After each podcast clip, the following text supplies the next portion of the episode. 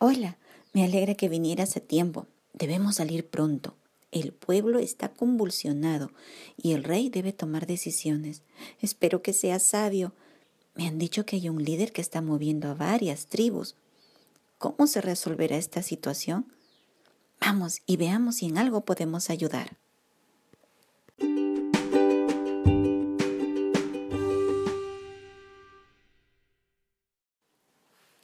Leamos Primera de Reyes, capítulo 12, versículo 16 hasta el 24.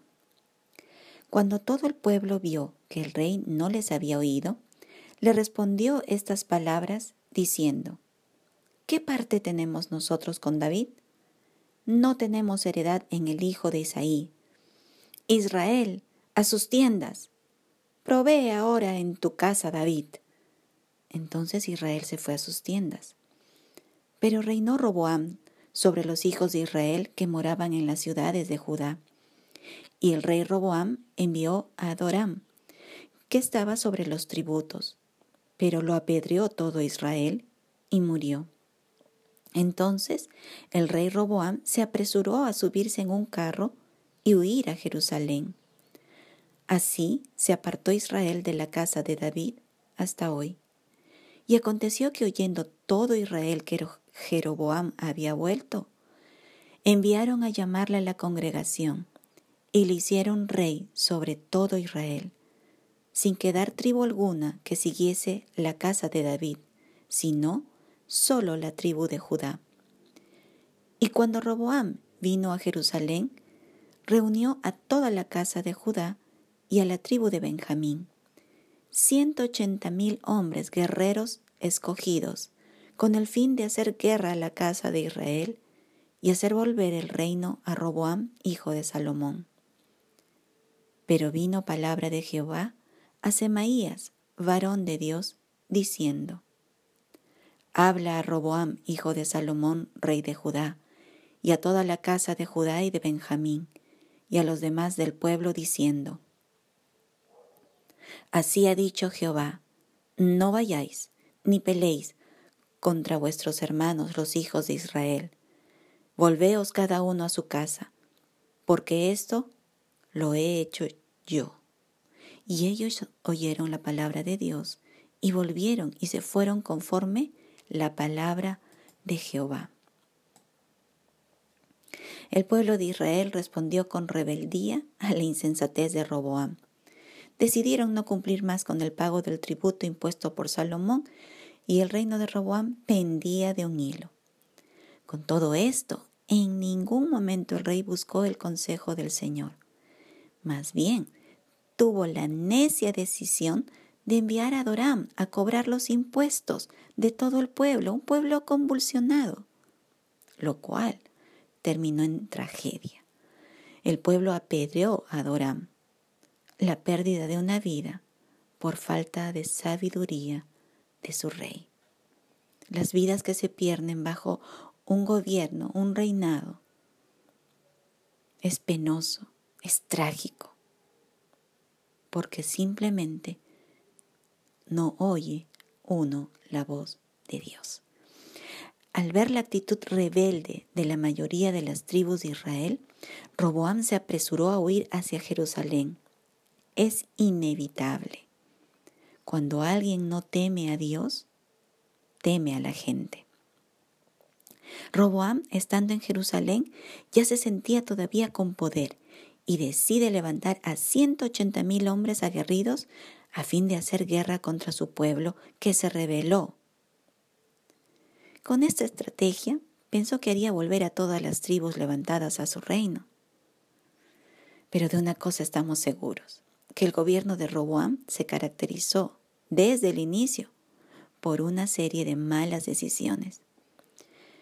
¿Cómo pudo ser que el hijo del hombre más inteligente de toda la humanidad pudiese actuar repetidamente con torpeza? Quizá las incongruencias que vio en su padre le hizo caminar en el terreno inestable del subjetivo pensamiento humano y no en el terreno seguro de los principios absolutos de la ley de Dios. Ahora cabe preguntarnos, ¿qué están viendo las personas que nos conocen en nuestras vidas? ¿A qué conclusiones de una vida cristiana están llegando al ver nuestra conducta? ¿Está disociada nuestra vida de los principios de Dios, aunque sigamos llamándonos cristianos? Es algo para meditar tú y yo. El pueblo de Israel decidió hacer de un rey conforme a sus gustos. Así que llamaron a Jeroboam y lo hicieron rey sobre ellos.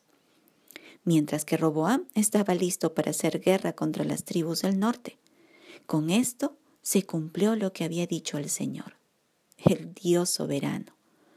Solo Judá se quedó en el reino del sur y con algunos de la tribu de Benjamín. Es decir, la tribu de Benjamín estaba dividida entre los reinos de Israel en el norte y el reino de Judá en el sur.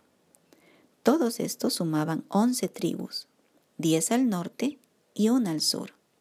La tribu de Leví estaba esparcida entre todas las tribus por causa de su llamamiento, de su ministerio establecido por Dios para que le sirviera.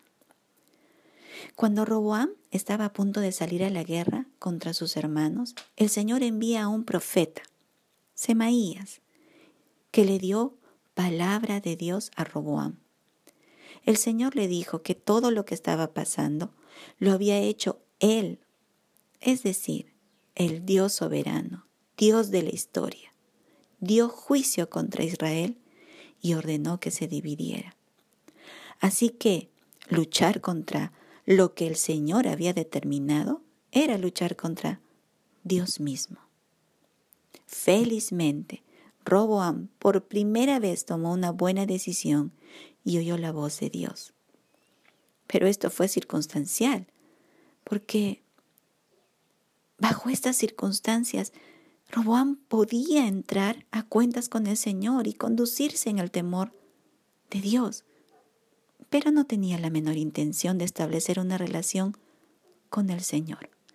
Se contentaba con la dinámica religiosa y ritual viéndola como parte cultural de su pueblo, pero muy lejos de su corazón. Cuando el Señor pone a juicio a su pueblo, en todas las épocas de la historia de la humanidad, permite cosas que sucedan, sí, pero que confluyen en sus propósitos. Por eso Dios asume el hecho histórico como suyo. Esto lo he hecho yo. Su propósito es mostrar que Él es soberano sobre toda la tierra y que quiere enseñar a su pueblo a buscarle con todo el corazón y ponerse a cuentas con Él, porque de Él viene la disciplina y de Él viene la salvación. Ahora podemos entender cuán grande conclusión de la vida había llegado Salomón al final de sus días, cuando dijo, el fin de todo el discurso oído es este. Teme a Dios y guarda sus mandamientos, porque esto es el todo del hombre. Escrito en Eclesiastés capítulo 12, verso 13. ¡Wow! Este viaje ha sido de pura adrenalina. Qué bueno que el Señor pudo tocar el corazón del rey y, y, este oyó al siervo de Dios. Regresemos a casa y mañana nos encontraremos nuevamente. Dios te guarde. Chao. Thank you.